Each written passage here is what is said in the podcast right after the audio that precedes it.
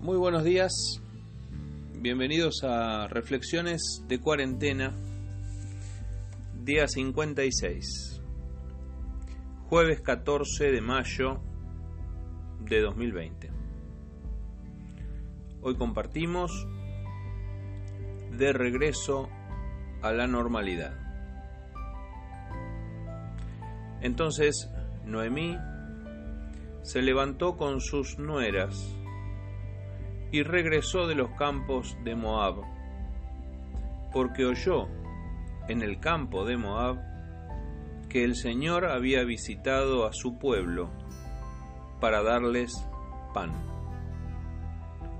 Libro de Ruth, capítulo 1, versículo 6. Emigrar en busca de nuevas oportunidades suele no ser fácil. Regresar luego de un fracaso en tierra extranjera puede ser aún más difícil. El libro de Ruth nos cuenta una dramática pero maravillosa historia de redención. Una familia, en época de hambruna, debe emigrar a tierras de Moab, un país vecino. Noemí, recordemos ese nombre, con su esposo y dos hijos varones se trasladan con esperanza a esa nueva tierra.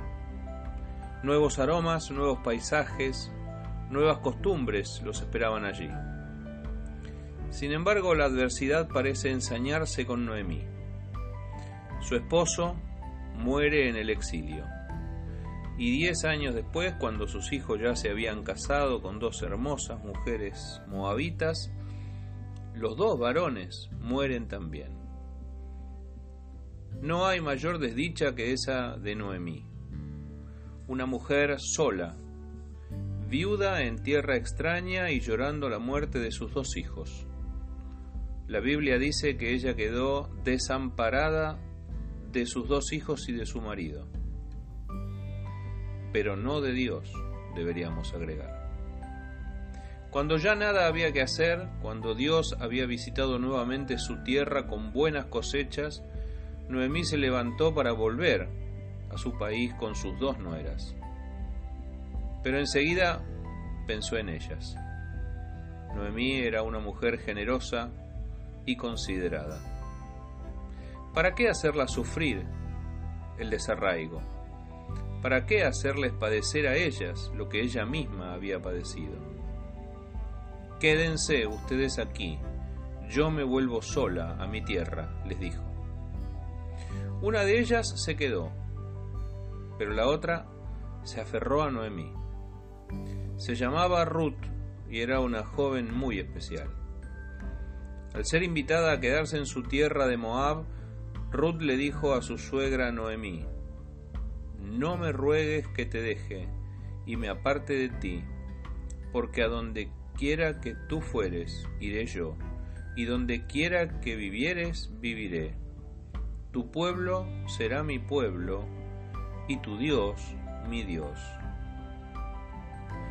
Sin que Noemí se diera cuenta, Ruth la había adoptado como a una madre, y no la iba a dejar así nomás. Así que Ruth decide regresar, regresar a su tierra, regresar a la normalidad, regresar a lo habitual, regresar a lo seguro. Pero nada sería como antes para ella. Vale detenernos en este punto ahora que todos estamos regresando a la normalidad, al menos aquí en Buenos Aires. Los negocios cerrados abren, las fábricas reencienden los motores, los proveedores retoman sus pedidos y los talleres levantan sus persianas otra vez. Pero basta un momento para darnos cuenta que no habrá regreso posible a ese mundo que dejamos antes de la cuarentena. 50 días pasaron, parece un siglo. Los especialistas dicen que ya nada será como antes, que el mundo que conocimos antes del 15 de marzo probablemente no regrese jamás. Y que aproximarnos a algo parecido a la normalidad puede llevar no meses, sino años. La gente se para a dos metros de distancia, nadie se da la mano. Los besos han desaparecido de escena, ni un roce. todos con barbijos o tapabocas. El que no se tapa la cara es un sospechoso. El que no guarda la distancia social también. No se comparte el mate, no hay mesas en las veredas, los negocios atienden desde la puerta. Algo así le pasó a Noemí. Todo había cambiado en su tierra. Y ella también había cambiado bastante, tanto que la gente se preguntaba, ¿esa es Noemí? Las vecinas se preguntaban al verla pasar, ¿vos la viste? ¿Esa es Noemí? Qué cambiada que está, pobre mujer.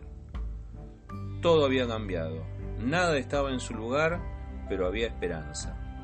Los puntos de referencia de la vieja vida de Noemí ya no estaban ahí, pero Dios sí. El barrio había cambiado, algunas casas ya no estaban en su lugar, no estaban sus hijos, lo más doloroso, ni su marido, pero Dios siempre estuvo a su lado. Y también Ruth estaba con ella. Y Dios tenía planes, como los tiene con nosotros.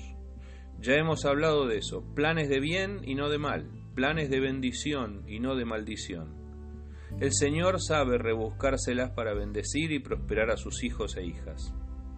Dios siempre tiene recursos cuando parece que nada queda. La Biblia dice que Ruth valió para Noemí más que siete hijos.